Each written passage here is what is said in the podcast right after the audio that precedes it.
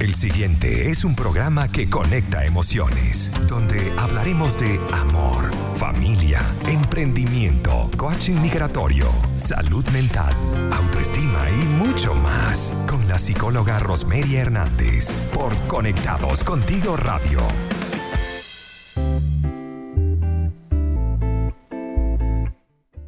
Muy buenas tardes, feliz jueves 10 de septiembre del 2020. Una vez más les damos las gracias por estar acompañándonos y bienvenidos a Conectando Emociones, donde aportaremos bienestar para todos. Este espacio llega a ustedes gracias a nuestros aliados comerciales, porque si te provoca un rico pan de queso o algún otro producto de la gastronomía de la panadería venezolana, entonces corre a la cuenta de arroba y disfruta del rico pan venezolano y de todo lo que tienen para ofrecerte. Consulta el servicio de delivery al más 569-367-80163. Y como seguramente aún estás de teletrabajo y necesitas un mobiliario adecuado, entonces busca a través de Sillas al Mayor en su página web de www.smcl.cl o en sus redes sociales toda la gama de opciones que tiene para ofrecerte un trabajo de forma organizada y cómoda. Si estás en casa con tus niños y ellos tienen entre 18 meses y 5 años, Tío Conejo en Casa te ofrece un programa online que contempla estimulación y entretenimiento. Además, te ofrecen un día de prueba totalmente gratis. Contáctalos por Instagram en arroba Tío Conejo Guardería. Estamos en Conectados Contigo Radio, credibilidad, cercanía y entretenimiento. Bajo la dirección y en los controles, Maylin Naveda, y en la producción y quien habla con ustedes, Rosemary Hernández. Mi cuenta en Instagram, arroba gotas de bienestar en Chile. Cuando es la 1 y 5 de la tarde, le damos bienvenida a este programa que el día de hoy va a estar súper, súper maravilloso. La mayoría de la gente acepta sin problema que el corazón palpite con fuerza, que cuando vemos a la persona de quien estamos enamorados nos tiemblen las piernas, incluso podamos tener temor al hablar en público y hasta nos quedemos sin voz en ese momento. Son emociones que provocan síntomas físicos reales. Tu cuerpo responde a la manera de pensar, sentir y actuar. Es que esto es un tipo de conexión mente-cuerpo. Cuando estamos estresados, ansiosos o molestos, nuestro cuerpo reacciona de una manera que nos indica que algo no está bien. Es posible incluso que debido a estas situaciones pudieras llegar a desarrollar presión arterial alta o incluso una úlcera de estómago después de un evento particularmente estresante o como la muerte de algún ser querido. Si eres una persona que hace de la queja y los sentimientos negativos un hábito diario, eso tiene efectos sobre tu mente y tu cuerpo. Por ejemplo, te levantas y te quejas porque está lloviendo, porque hace calor, por la vida que te tocó, por el trabajo, por el jefe, por lo mal que se siente y por miles de razones más. Esos son los mensajes que recibe tu mente inconsciente y lo procesa para generar en tu cuerpo tensión, malestar, enfermedad, dolor, sobrepeso y más carga física y emocional. El tema de nuestro día va a ser la mente puede enfermar el cuerpo. Y es que esto es una realidad. Antes de iniciar, vamos a pasar a nuestra acostumbrada sección Notas para el Bienestar. Y hoy vamos a estar conversando sobre los límites en la relación con nuestros hijos adolescentes. Aún no los tengo, pero esta niña que tengo va pinta que va a ser una adolescente interesante. Así que les voy a contar un poco de lo teórico y cómo estas, estrategias pudieran generarse para hacer que nuestros adolescentes necesite, tengan un espacio de seguridad. A los padres nos encantaría ser amigos de nuestros hijos. A alguien se le ocurrió una vez decir que los padres debían ser amigos de sus hijos y deberían manejar este tipo de relación desde la confianza. Pero la realidad es que los padres somos padres y los hijos son hijos. Y si queremos educar de forma eficaz a nuestros hijos, tenemos que marcar límites y normas en casa desde que son pequeños. Crecer sin normas puede ser lo más perjudicial para nuestros hijos. Así que este tema, ah, bueno, por supuesto es un, es un punto negociable, porque ni ser tan estrictos ni ser tan flexibles en el punto que no hay, no hay, no hay normas ni hay límites a, los padres nos es complicado establecer estas ciertas normas y que nuestros hijos, sobre todo los adolescentes, las lleguen a cumplir. Pero lo importante es que los límites sean coherentes, lógicos y firmes. No podemos ir cambiando las reglas según la situación, el día o incluso si tenemos más de un hijo de acuerdo al hijo.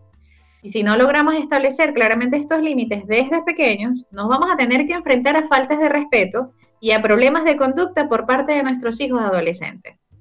Los límites son importantes porque les ayudan a mejorar su comportamiento, a tener valores y a su autoestima. Aportan además un marco de seguridad que sin ellos no tendrán nunca. Tienen que acostarse una hora porque tienen que dormir lo suficiente y porque es bueno para su salud y rendimiento. Si no establecemos una hora para que se vayan a la cama todos los días, van a tener sueño y no van a atender a las clases, van a estar irritables.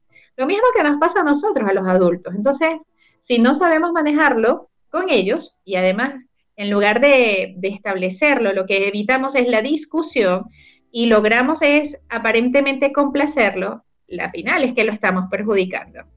Entonces, en estas notas del bienestar Vamos a generar algunas estrategias de cómo lograrlo. La primera es darle órdenes concretas. Y es que hay, hay que dar normas de forma específica, porque mientras más eh, información demos, o incluso mientras menos concretos seamos, va a ser más difícil que ellos sepan qué es lo que deben hacer. Estas típicas frases del pórtate bien o el sé bueno, pero ¿qué es portarse bien? ¿Qué es ser bueno? Así que darle especificaciones con frases cortas y precisas que entiendan perfectamente. Por ejemplo, recoge tu habitación antes de irte a la cama. No salgas a la calle sin un abrigo o, no, o mira para ambos lados antes de cruzar la calle. Este tipo de indicaciones son cortas, precisas y se, se le está explicando o, o se le está indicando qué se espera de ellos. La siguiente es sugerir opciones. Y en esto vayamos con delicadeza porque no vamos a estar todo el día preguntando si quieren hacer o comer el plan A o el plan B. Pero podemos entregar opciones que sean válidas para nosotros y que les reafirme la intención de elegir y enseñarlos a negociar. Como tercero, el ser firmes. Esto es súper importante. Hay que ser firmes y no con tono, no, no con gritos ni con violencia, pero sí explicar qué es lo que se espera que se haga y mantener un tono de voz adecuado, establecer asignaciones y que éstas se cumplan. Importantísimo resaltar lo positivo, número cuatro, y esto tiene que ver justamente con no solamente andar todo el día regañando, sino que además fomentar los y resaltar los esfuerzos que se realizan. Así que por último, y ya para cerrar nuestras notas del bienestar, explicarles las normas un buen día explicar a nuestros hijos la razón de las reglas para que no las discuta y tener que entender que se establecen porque es lo mejor para ellos. De esta manera estaremos ayudándolos a controlar o a gestionar sus emociones de forma adecuada y nosotros también. Entonces, objetividad, firmeza, acentuar lo positivo, explicar los por qué y sugerir alternativas son algunas de las opciones. Esto fue Notas para el Bienestar. Vamos a ir a una pausa musical y al regreso, nuestro tema del día, la mente puede enfermar el cuerpo. Vamos a una pausa y volvemos. Y seguimos en Conectando Emociones. Recuerda que al bajar nuestra app de Conectados Contigo Radio, vas a poder interactuar con nosotros y dejar tus comentarios en el muro de fans. Así vas a estar más cerca de nosotros y nosotros más cerca de ti, pero igual si estás conectando o estás conectado por www.conectadoscontigoradio.com desde nuestra página web, también vas a encontrar allí un link de WhatsApp que si le das un clic vas a poder ir directamente a dejar tus comentarios o preguntas y con esto pues para nosotros hacer un feedback interesante. Hoy vamos a estar entonces conversando sobre la mente puede enfermar el cuerpo. Los médicos internistas estiman que el 25% de todas las patologías conocidas tienen una base o un origen eh, psicosomático. Esto es, ellos lo definen como pacientes hiperfrecuentadores. Son estos pacientes que sufren y se sienten incomprendidos. En busca de la causa de lo que siente, se les hacen tantas pruebas y tratamientos que no dan con resultados convincentes. Y es que definitivamente una cosa es la demanda expresada y otra la situación que vive y que puede ser el origen de la dolencia. Esta historia se representa para muchas o es representativa para muchas personas. Sin embargo, cada vez hay más médicos, gracias a Dios, que comienzan a sospechar que quizás haya algo más allá de lo físico, algo, entre comillas, de otra naturaleza, que anda contaminándolo todo. Entonces hay una derivación a un psicoterapeuta, a un psicólogo, a un psiquiatra, que trabaja exactamente eso, la psique, con esa persona y parece sorprendente la magia o la casi magia, pero es que gente con años de enfermedad comienzan a mejorar y esta vez de forma estable, gracias a la intervención sobre sus emociones. Y es que si nunca has escuchado cosas así, todo esto te va a poder sonar esoterismo o a cosas mágicas o este tema de las energías, pero nada más lejos. Un ejemplo claro y demostrado de cómo lo emocional afecta a lo físico lo tenemos en los pacientes, por ejemplo, oncológicos.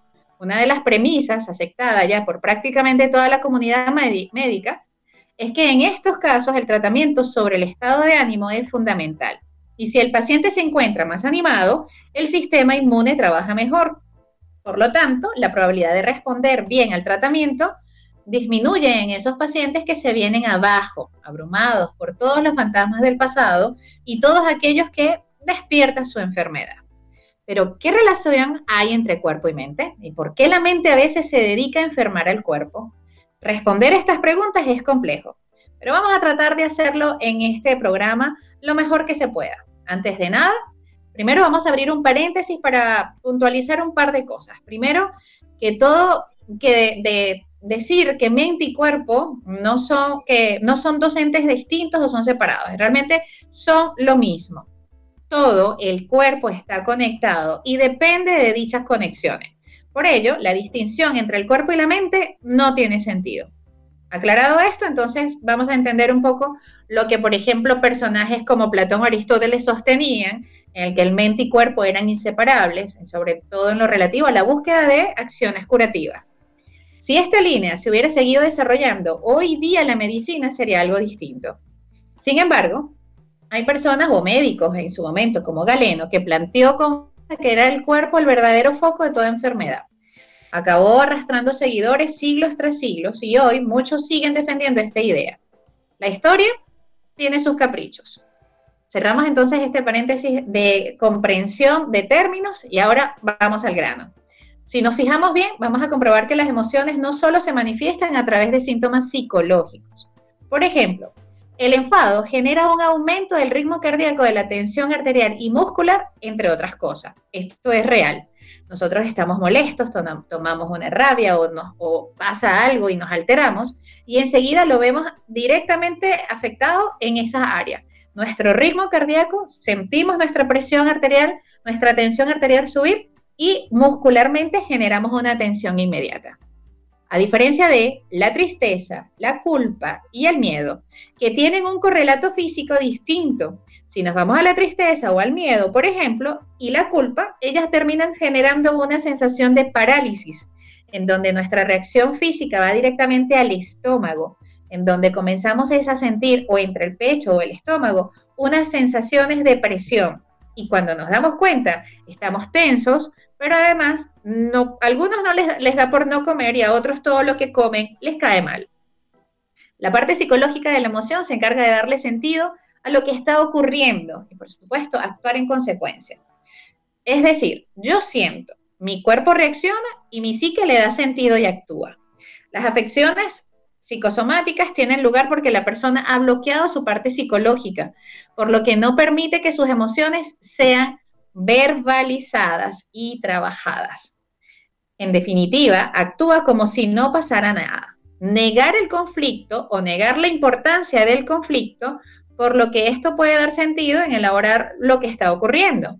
Entonces, pues por supuesto, la parte psicológica juega un rol súper importante y la parte física se intensifica, se consolida y sigue actuando sobre lo, lo somático, el cuerpo y no va a poder desaparecer así nada más.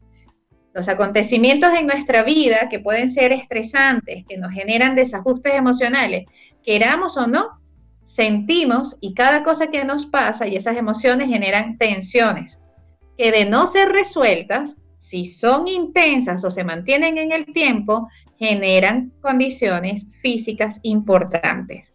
Bien, te das un golpe en la mano por muy pequeño que haya sido este daño, alteras tus tejidos musculares y si ese es un, golpe muy fuerte que además le da una huella a tu mente, generas esos pequeños traumas. Cuando vuelvas a tener una situación similar, tu cerebro va a actuar de manera inmediata y va a tomar ese recuerdo y va a generar un dolor incluso previo a estar expuesto a esa situación. Entonces, definitivamente hay una relación. No hay forma de considerarlo distinto. Somos una máquina perfecta, nuestro cuerpo es una máquina perfecta que tiene una relación directa con nuestros pensamientos y con nuestras emociones. Algunas personas han dicho y han definido esto como que somos seres emocionales viviendo en un cuerpo físico. Algunos otros le han dado algo mucho más filosófico y han entendido que estamos ante una condición superpotente porque las emociones por mucho tiempo quedaron aisladas o quedaron poco entendidas. Los desajustes emocionales generan acontecimientos o generan condiciones físicas vitales importantes. Vamos a ir a una pausa porque cuando regresemos vamos a seguir explicando un poco esto y qué tipo de situaciones pudiéramos estar generando o qué, o qué condiciones de personalidad pudieran estar haciendo que seamos más propensos a este tipo de, de, condiciones, tanto físicas como psicológicas. Vamos a ir a una pausa y volvemos. Y seguimos en cuando es la 1 y 27 de la tarde, hoy 10 de septiembre. Eh, conversando sobre la mente puede enfermar el cuerpo. Antes de continuar, quiero recordarles que este programa, junto con todos los que estamos teniendo en esta edición especial en Conectados Contigo Radio, pueden ser escuchados nuevamente, compartidos e incluso si estás conectándote ahora y te perdiste la primera parte, lo puedes volver a escuchar en un formato podcast que puede estar disponible para ti a partir del día de hoy en las diferentes plataformas, en YouTube, en Spotify, en Apple Podcast, en todas estas versiones tipo podcast. Así que no hay excusas para volverlo a escuchar o para compartirlo. Seguimos entonces. La vida de numerosas personas han sufrido cambios importantes. Definitivamente las crisis en los últimos tiempos, en los últimos años, han sido un punto importante de referencia para confirmar el aumento entre un 30 y un 40% de enfermedades psicosomáticas. Las personas que tienen que adaptarse a una nueva situación, las que han despedido del trabajo o los que trabajan bajo presión para no ser el siguiente en la reducción de la, del personal, o que tienen que dar más horas para suplir, suplir la falta de otros, han sido quienes de alguna forma se han visto muy afectados por este tema de lo psicosomático y de las enfermedades que se están generando a raíz de este tipo de condiciones. Hay personas que toleran mal los cambios, que sufren mucho, mucho de estrés y la frustración no la saben manejar. Por tanto, pueden acabar traduciendo con mayor facilidad en problemas de salud. Es como definitivamente una manera en la que esta situación termina generando una condición que es una bola de nieve que va creciendo y va creciendo. No existen solamente condiciones físicas, sino además el agotamiento que, que, genera, que es el agotamiento mental de ciertas condiciones o ciertos niveles de estrés, son los que van a ser los desencadenantes de esta somatización. Es el término que se utiliza para hablar de cómo lo emocional pasa a lo físico. ¿Y cómo se somatiza? Bueno, un agotamiento, una fatiga, una falta de motivación hay quienes quedan días metidos en la cama y encuentran que la hibernación, entre comillas, o la poca motivación genera esta desconexión del medio, del mundo en general.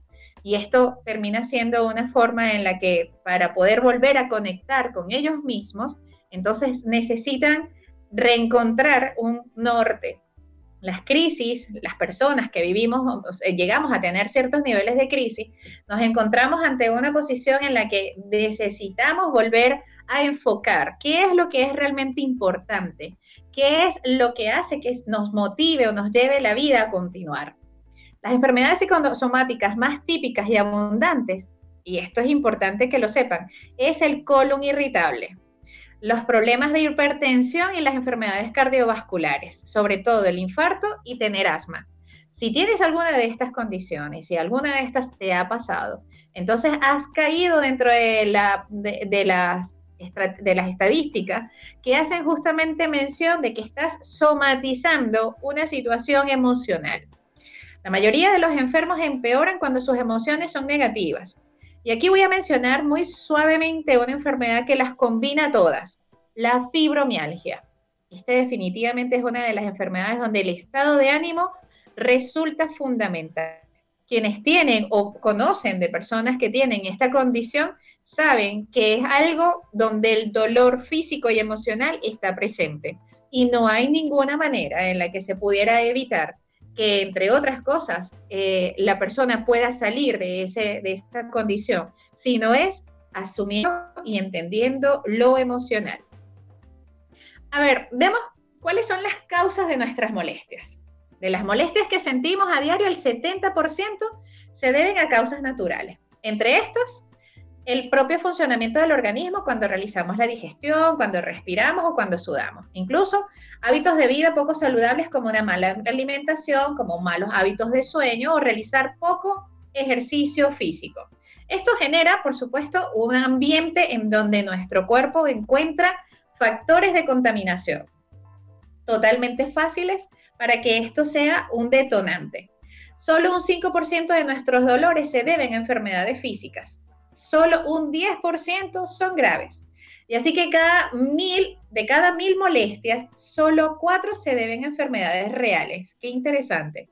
Y solamente un 25% de las molestias físicas se deben a causas psicológicas. Entonces, de estas mil, si se dan cuenta, podemos ir descartando y entre otras que sí son reales, está una, un número muy significativo que tiene que ver con lo psicológico, lo emocional.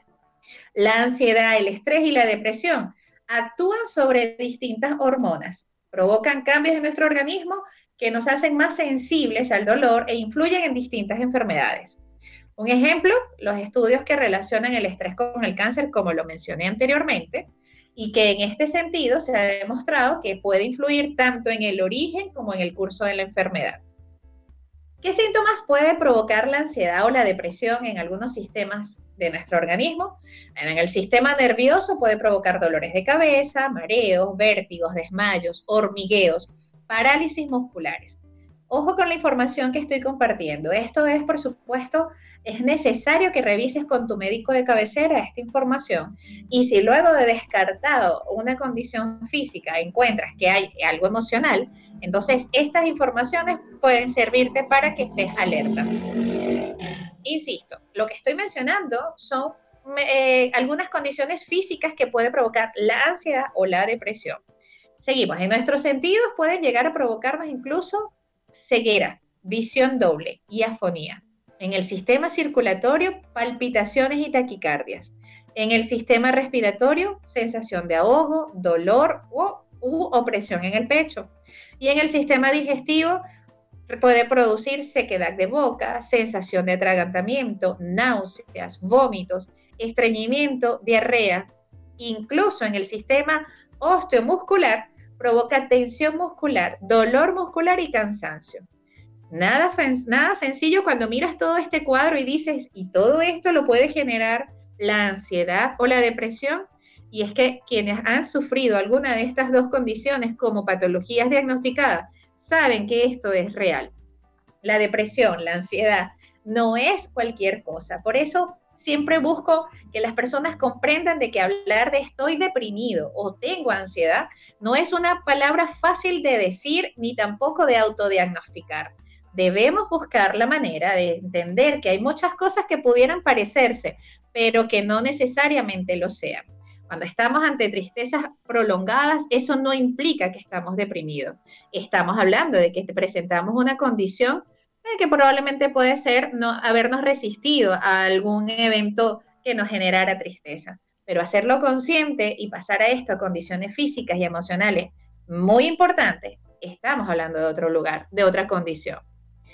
Hay muchas enfermedades médicas que están incluso estrechamente relacionadas con el estrés y esto es importante y entre esas está la hipertensión, distintas enfermedades coronarias, el asma, la gripe, y esto me encanta mencionarlo porque muchas personas piensan que las gripes o los resfriados son casuales. Y ojo, que no lo es.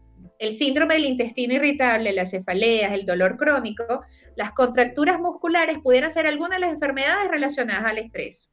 Así que si estás teniendo estas condiciones, es importante que pienses, empieces desde ya a mejorar la calidad de tu vida. Hay personas que padecen enfermedades psicosomáticas y no saben por dónde comenzar, pero detente un poco, porque las molestias físicas te están dando una señal. Revisa y en la siguiente parte, porque vamos a ir a una pausa, te voy a comentar de algunas preguntas que te pudieran llevar a la reflexión de qué es lo que estás haciendo con tu vida y de qué forma las puedes mejorar. Vamos a ir a una pausa y seguimos en Conectando Emociones por Conectados Contigo Radio. Y seguimos en Conectando Emociones, hoy conversando sobre cómo la mente puede enfermar nuestro cuerpo. Definitivamente esto es una relación mente-cuerpo importante, interesante hacerlo consciente. Antes de continuar, pues también una vez más recordarles cuáles son nuestras redes sociales para que nos sigan a través de arroba conectados contigo radio por Instagram, Twitter, Facebook y todas las redes y arroba gotas de bienestar en Chile por Instagram. Hablamos entonces ahora de caminar hacia una mejor salud. ¿Esto será posible? Sí, sin duda que lo es. Hay maneras que, en las que podemos mejorar nuestra salud emocional. En primer lugar, tratar de reconocer nuestras emociones y comprender por qué las estamos teniendo. La clasificación de las causas de la tristeza, el estrés y la ansiedad en nuestras vidas puede ayudarnos a gestionar mejor nuestra salud emocional. Vamos a ver algunos, algunas sugerencias que pudiéramos tomar en cuenta. La primera es expresar nuestros sentimientos de manera apropiada. Esto siempre va a ser eh, la punta de lanza cuando estamos hablando de lo psicosomático, entendiendo el tema del día, porque si estamos diciendo que hay una relación entre nuestras emociones, nuestra mente y por supuesto nuestro cuerpo, lo principal es que si ya sabemos que las emociones nos están enfermando, hay que expresarlas, pero de manera apropiada. Si tienes estrés, tristeza o estás teniendo muchos niveles de ansiedad en los últimos tiempos y esto te está causando problemas físicos, guardar estos sentimientos puede que se haga que haga peor esta condición. Así que está bien hacer que tus seres queridos sepan cuando algo te molesta. Sin embargo, ten en cuenta que tu familia y amigos no siempre pueden ayudarte a lidiar con esos sentimientos de forma adecuada.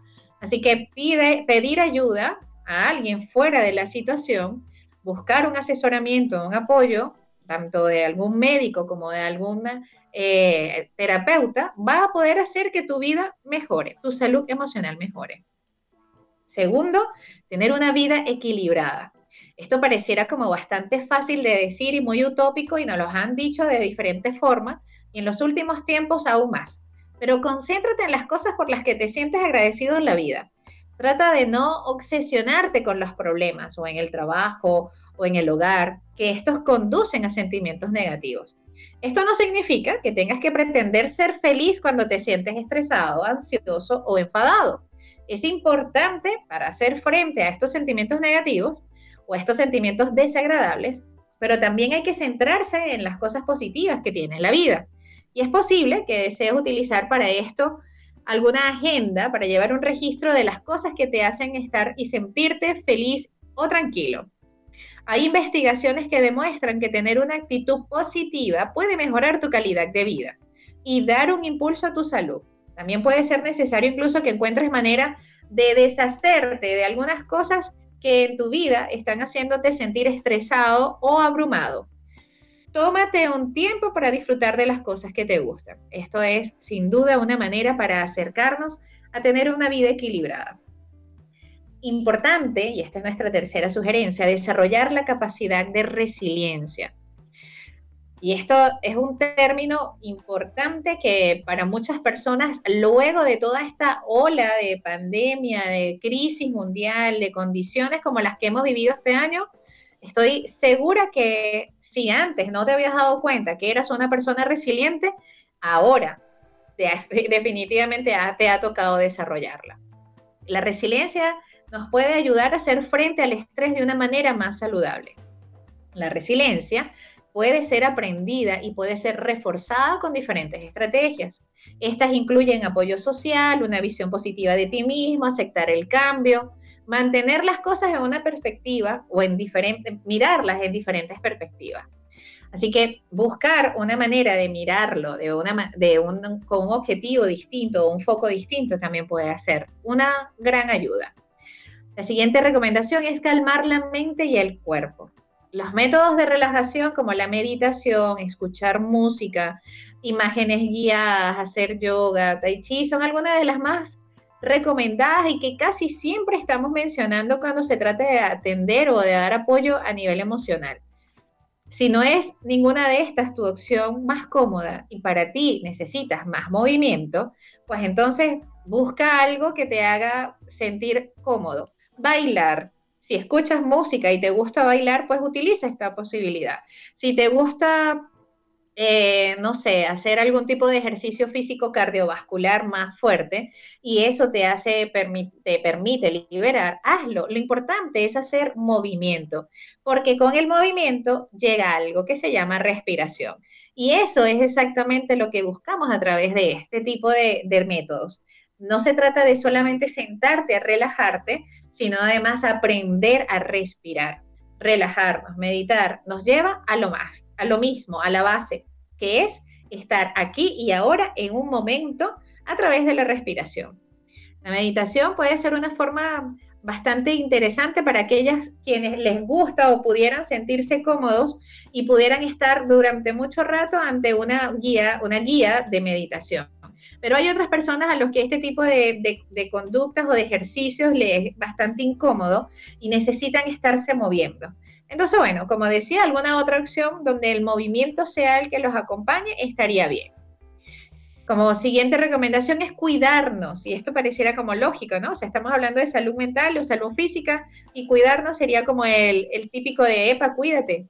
Pero sí, tener una buena salud emocional es importante, pero para eso necesitas comenzar con cuidar tu cuerpo, ingerir alimentos saludables, dormir lo suficiente, hacer ejercicio. Esto incluso dependiendo tu edad y tu condición, no necesita que sea de gran vigorosidad. Hacer ejercicio incluso implica una caminata dentro del mismo espacio donde te encuentras. Eh, salir y tomar el sol.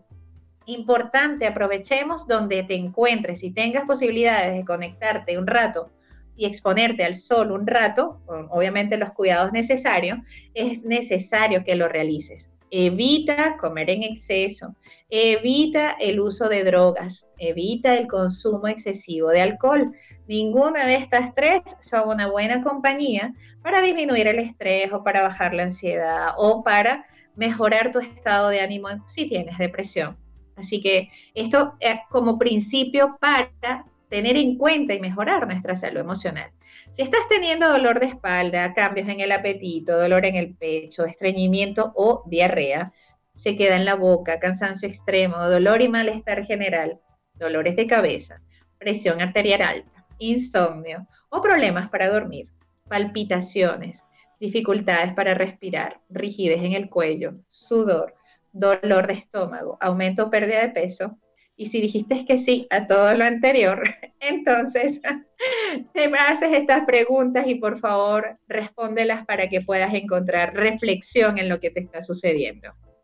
Uno, ¿cómo puedo lidiar mejor con el estrés? Dos, ¿está mis problemas de salud causándome estrés o está mi estrés causándome problemas de salud? Tres, creo que no estoy sufriendo de estrés, pero ¿es mi cuerpo el que me dice que tengo estrés? Y cuatro, todo en mi vida es bueno. ¿Por qué no soy feliz? Reflexiona un poco sobre tu vida, tu calidad de vida, lo que le estás dando a tu vida. Y sigue las siguientes recomendaciones. Cada día, imagina ser quien quieres ser. Decide si quieres ser más sano, más feliz, durante todo el día, al menos unas 10 veces, repite desde el yo, yo soy quien quiero ser, sano, joven y feliz. Repite conmigo, soy sano, joven y feliz. Número siguiente o recomendación siguiente, antes de ir a dormir, todas las noches cierra los ojos y piensa en que eres una persona sana. Mírate como una persona saludable, sin tumores, sin dolores, sin dolencias. El ser que imaginas se queda contigo y al otro día al despertar, ese es el ser que te va a acompañar. A veces esto parece una meditación o una forma muy una fórmula mágica, Inténtalo, no me creas. Probablemente te vaya ahora a funcionar. Sonríe cada hora. Esa será tu dosis de dopamina. Y si estás enfermo o en alguna crisis de salud, tres veces al día, por cinco minutos, dedícalos a pensar que el órgano o parte de tu cuerpo está sanando, está mejorando, se está regenerando. Imagínate un nuevo ser saludable. Si no te es fácil sonreír, entonces mírate en el espejo y finge una sonrisa hasta que esto comience a ser algo natural. Antes de acostarte, escribe tus bendiciones, familia, empleo, vivienda. Se, usa ese pensamiento positivo porque seguro te va a generar tranquilidad y mejor disposición para nuevas situaciones o personas. Insisto, sonríe en todo lugar y con todos, en especial para ti mismo. Y recuerda que la felicidad es contagiosa mira videos, busca chistes, anímate con alguien, conversa con otra persona y busca que la sonrisa esté en tu boca. Recuerda que sufrimos en automático. Todos tenemos la libertad de aceptar o no las cosas buenas o malas, de retenerlas o dejarlas ir. Así que es tu elección. La mente inconsciente es perfecta, obedece y cree todo cuanto le decimos. Por esto, aprendamos el poder que tiene las palabras sobre nuestra vida y sobre la de los demás. Sé consciente de que no hay nada que pase en tu cuerpo que no haya pasado primero en tu mente. Aprende a no reprimir tus emociones expresándolos de manera oportuna y equilibrada. Sé consciente que eres tú quien elige la manera en la que sientes y estás con tu cuerpo. Disfruta de la vida, disfruta la forma en la que vives y date el permiso de ser alguien que está en bienestar por elección y por decisión. Espero que estas recomendaciones, al igual que parte de lo que hemos conversado, te haya generado un aprendizaje o te haya dado un aporte importante. Para este espacio de Conectando Emociones, lo más importante es generar una ventana para reflexión, para que te permitas y además te, te des el permiso y le permitas a otros también ser importantes para ti y también darte el, momento de reflexión de qué espero hacer para mejorar, qué espero para hacer cambios en mi vida, qué espero, qué estoy necesitando ahora que, que, no, que antes no había visto, qué estoy teniendo ahora que no estaba dándome cuenta que me estaba haciendo daño o que me estaba generando malestar por elección. Eres una persona sana si eliges estar desde lo sano, elige tu bienestar, elige un cuerpo, elige unas emociones y un, proceso de condiciones en, mejor, en mejoría cada día. Te doy las gracias por haberme acompañado una vez más a Conectando Emociones por este programa, en este programa y recordarte que nuestros aliados comerciales fueron quienes hicieron esto posible. Porque es que ha llegado el momento de hablarles de One Pizza, la mejor opción para disfrutar de una buena pizza en casa. ¿Quieres conocer todo el menú que ofrecen? Entonces búscalo en redes sociales como arroba onepizzacl.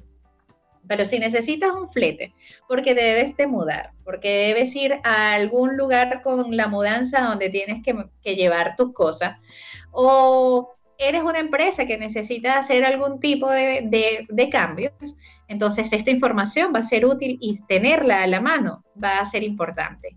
Búscalos a tuflete.cl a través de las redes sociales como arroba tuflete.cl o contáctalos al WhatsApp más 569-5694-8906.